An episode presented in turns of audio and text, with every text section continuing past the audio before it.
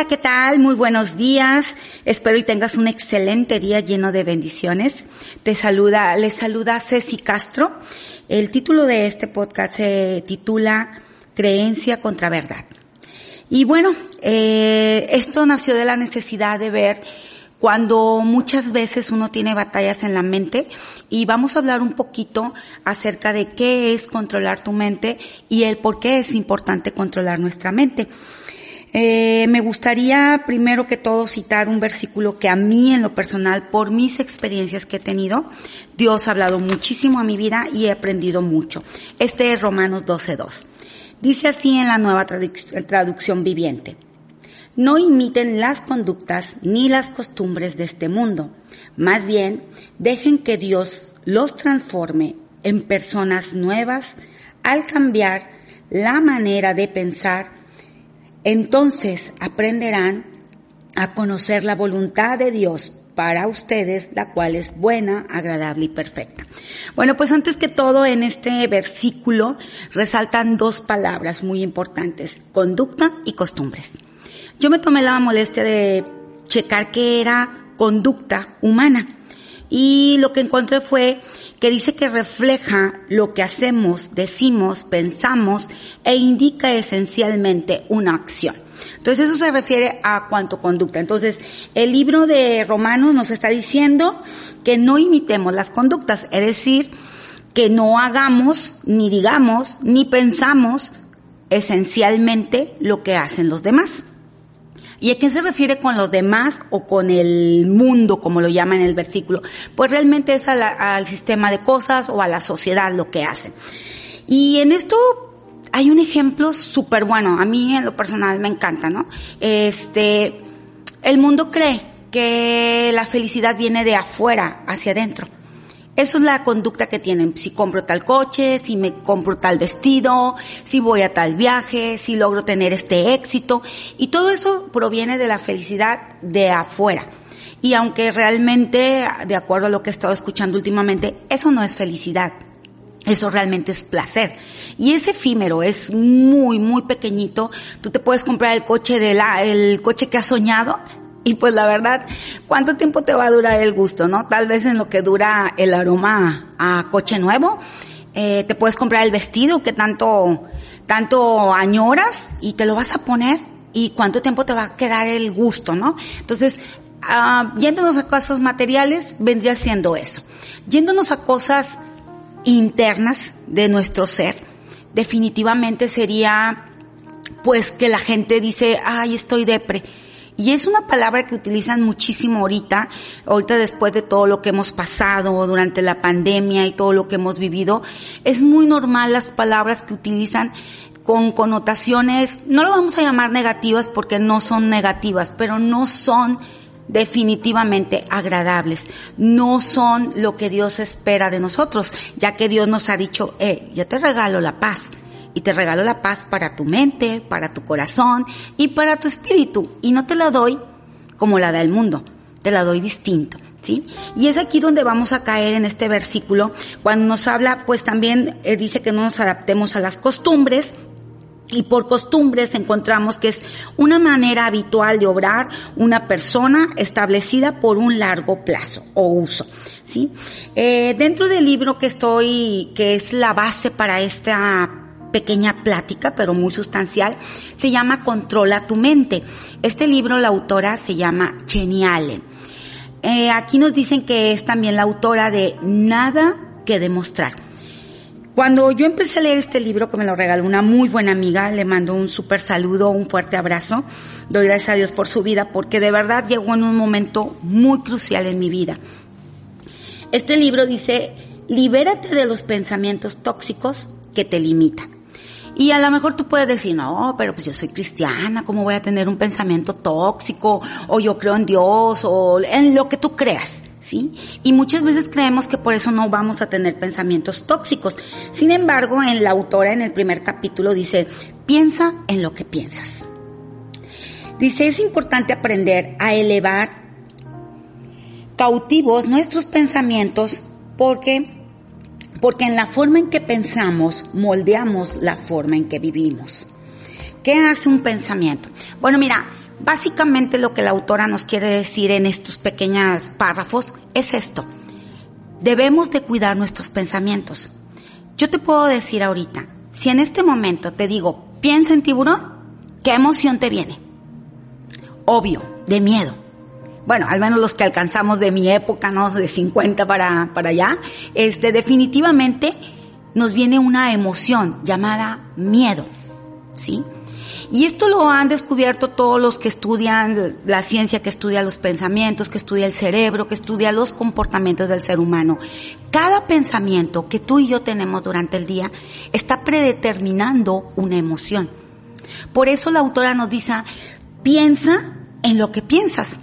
He tenido muchísimas situaciones, experiencias mías personales, donde simplemente basta con que piense en un momento determinado en algo que no me agradó. Tal vez en, en el rechazo que tuve y no necesito no es necesario así que diga yo, ay, voy a pensar en el rechazo. No.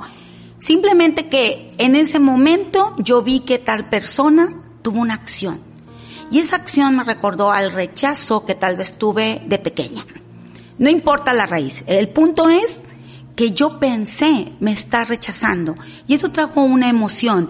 Y esa emoción definitivamente va a desatar algo en mi cuerpo, porque la emoción va a liberar tu cuerpo, la emoción va a terminar expresándola a través de tu cuerpo. Y algo muy importante que he aprendido dentro de todos estos estudios que he tenido últimamente, tanto de libros cristianos como no cristianos, que son de autoayuda, es que la respiración juega un papel muy importante, pero muy importante para las emociones. ¿Sabes? Si yo te pregunto ahorita, ¿cómo respiras cuando estás enojado?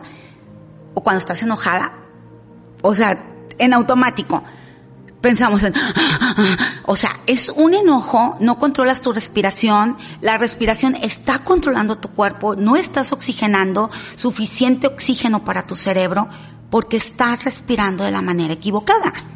Por eso que el autor en Romanos 12.2 nos dice, hey, no se amolden a las conductas ni a las costumbres de este mundo, y yo aquí hago una pausa para decirte, eh, eh, no es que venga específicamente en alguna parte de la Biblia, pero es importante que estemos en el aquí y en el ahora, ¿sí? Jesús decía, no te afanes por el mañana. A cada día Dios le trae su propio afán.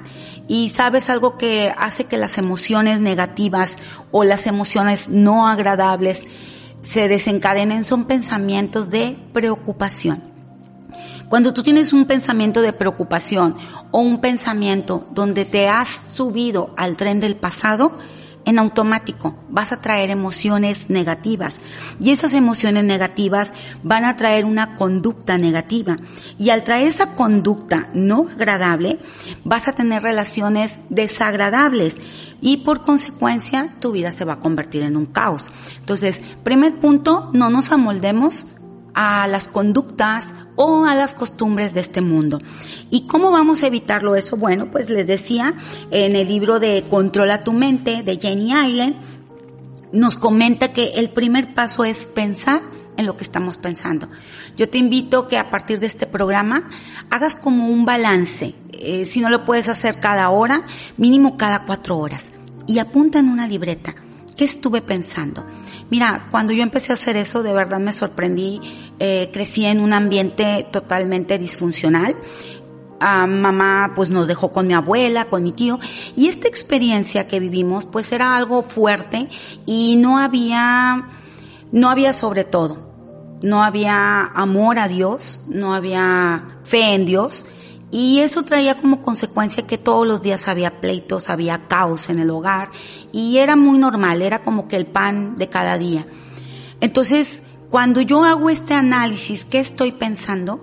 Me doy cuenta que mínimo pensaba de dos a tres a cuatro personas con las que yo me peleaba en mi mente.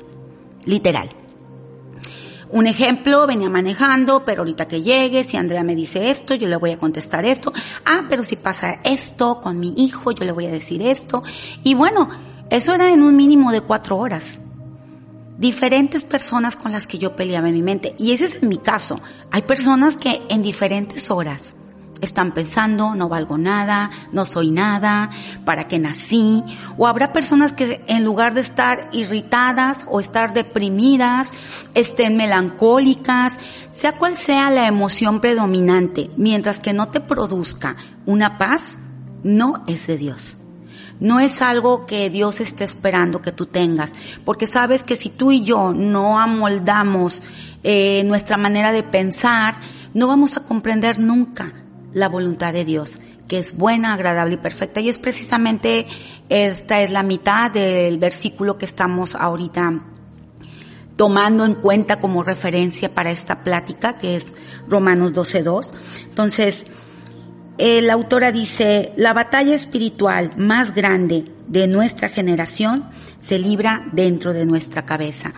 Y no es de esperarse esto, realmente Ahorita la humanidad somos avasallados desde el vientre de nuestra mamá, eso es algo que siempre ha pasado, pero ahora tenemos medios de comunicación que están al alcance, a un clic de nuestra mano, y son los medios de comunicación que estamos hablando, internet, todas las redes sociales, donde se nos infunde mucha información que si no sabemos que al estar meditando sobre esta información que muchas veces ni es real, vamos a desencadenar emociones. Y esas emociones van a traer conductas. Y esas conductas van a afectar nuestras relaciones.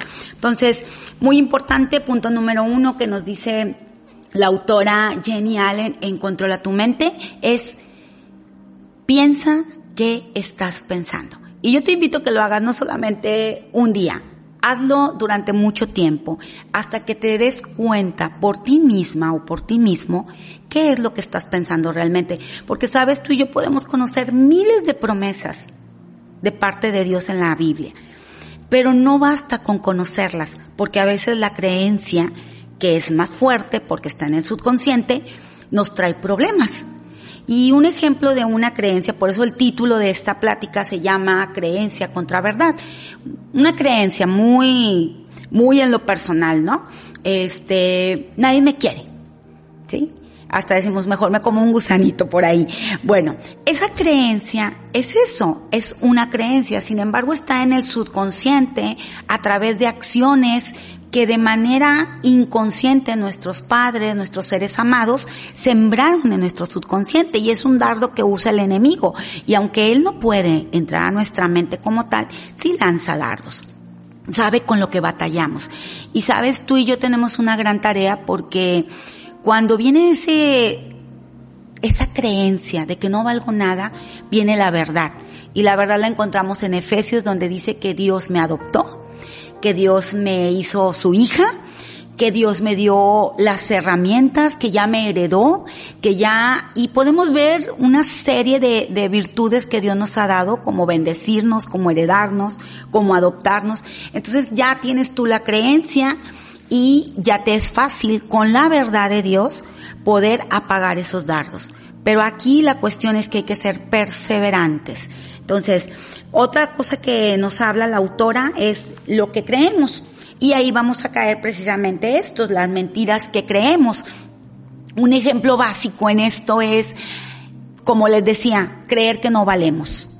O creer que si no peleas, no vas a tener un lugar, no vas a ser respetada, nadie te va a hacer caso. O tal vez hacer berrinches Tal vez cuando eras niña dejaron de hacerte caso porque llegó el otro hermanito, llegó la otra hermanita, o yo qué sé la situación que tú hayas vivido en tu vida. Lo cierto es que generó una creencia en tu subconsciente.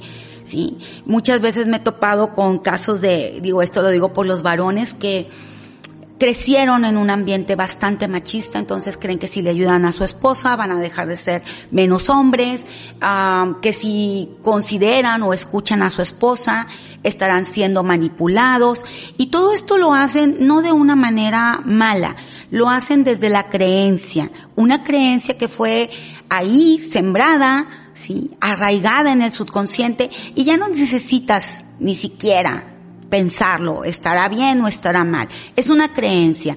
Y bueno, esta creencia queda derribada cuando dice el versículo, el hombre dejará a su padre y a su madre. Y aunque creemos que solo se refiere a la cuestión física, tener una casa aparte de mamá y papá, requiere también, requiere también dejar las creencias, la creencia de papá, la creencia de mamá, la creencia de que si eh, no sé, si yo no estoy en casa cuando mi esposo llegue, entonces soy una mala esposa, porque tal vez eso creí yo, yo crecí con esa creencia, pero cuando yo comprendo que mi esposo y yo somos una misma persona y que realmente él no necesita validarse a través de que yo esté en casa, entonces esa creencia con la verdad de Dios queda derribada.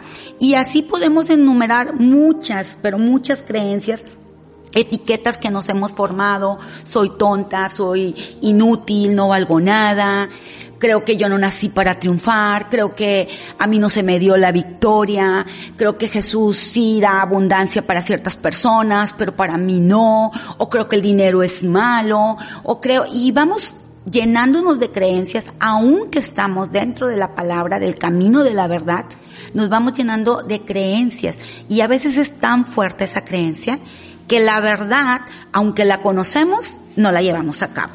Entonces, por eso la autora en el tercer punto nos dice, sal de la espiral.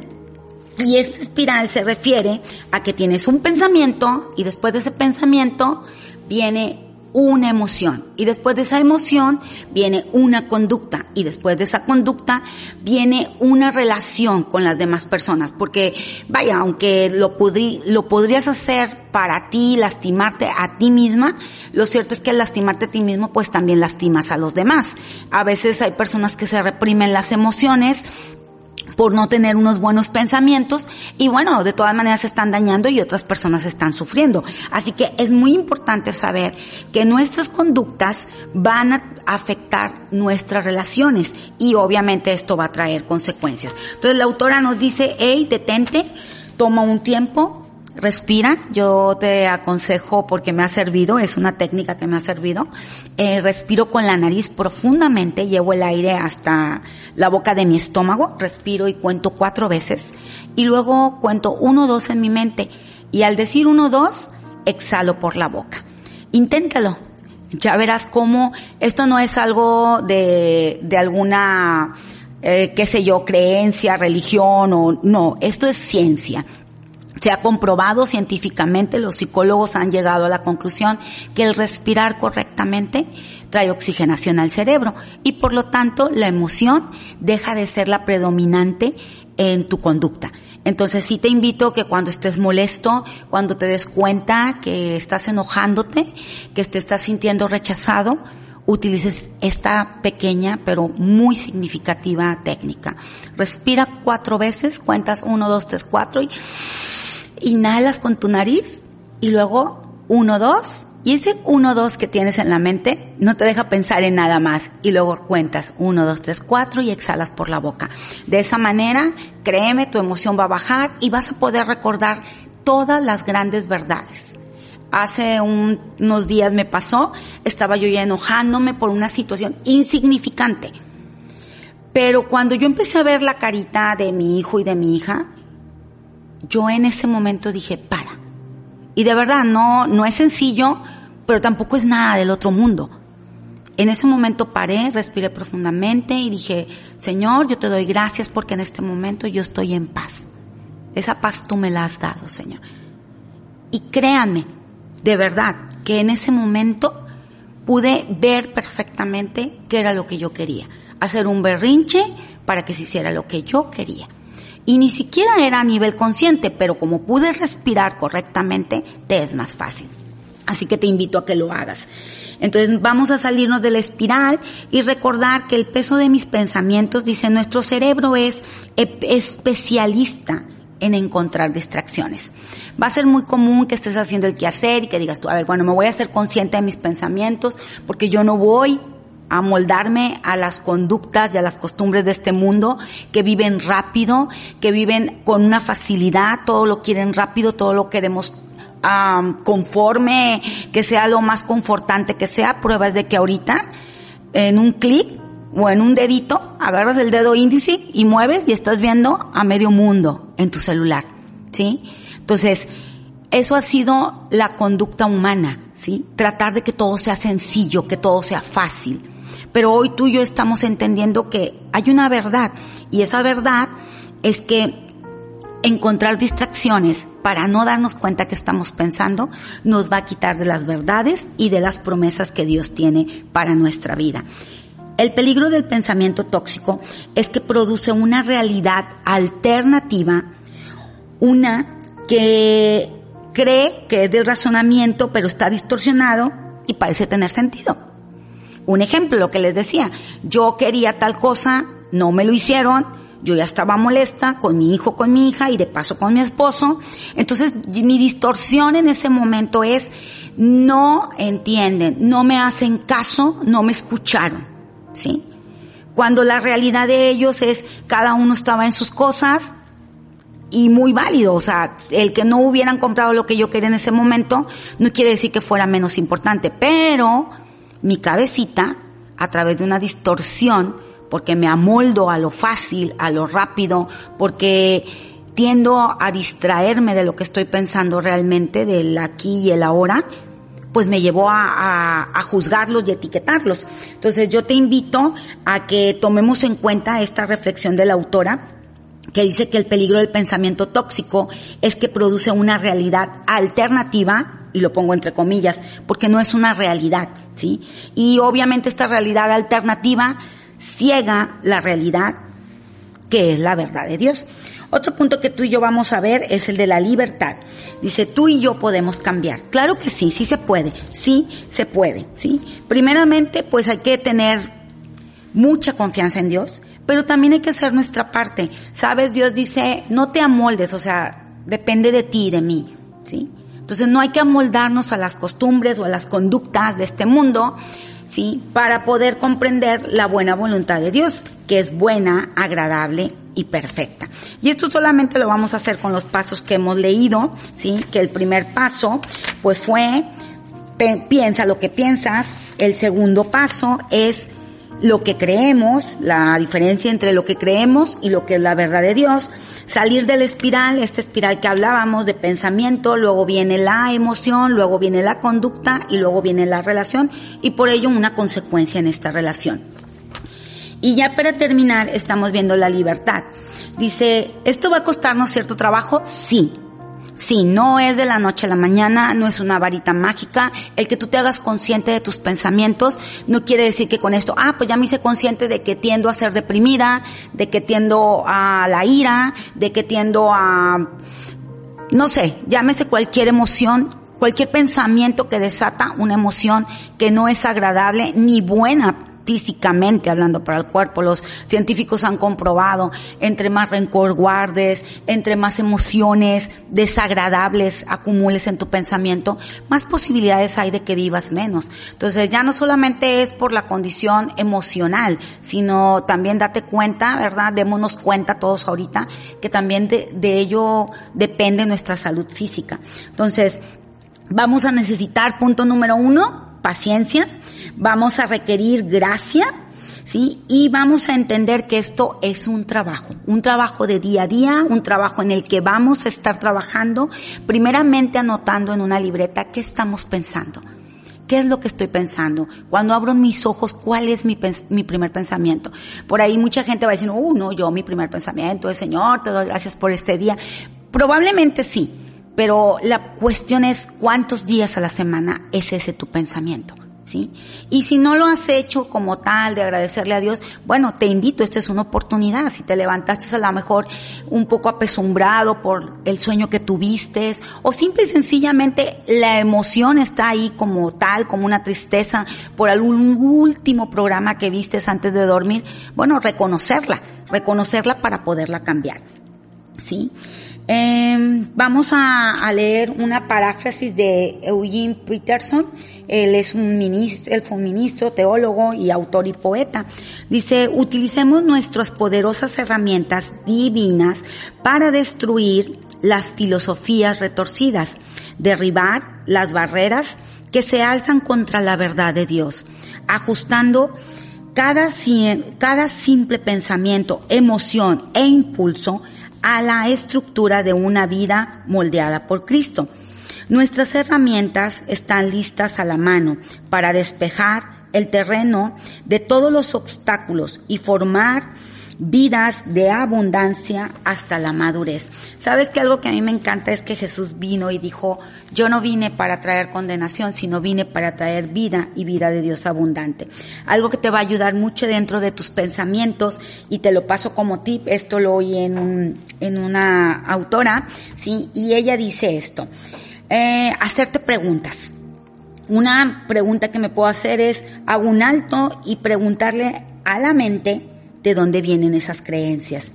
¿Por qué siempre hago lo que dice la mente? Porque si la mente me dice, enójate, me enojo. O sea, tenemos que hacernos conscientes de esto. Otra de las cosas que nos puede, que otra pregunta que nos podemos hacer es, ah, ¿esto que estoy pensando es de Dios o de dónde viene?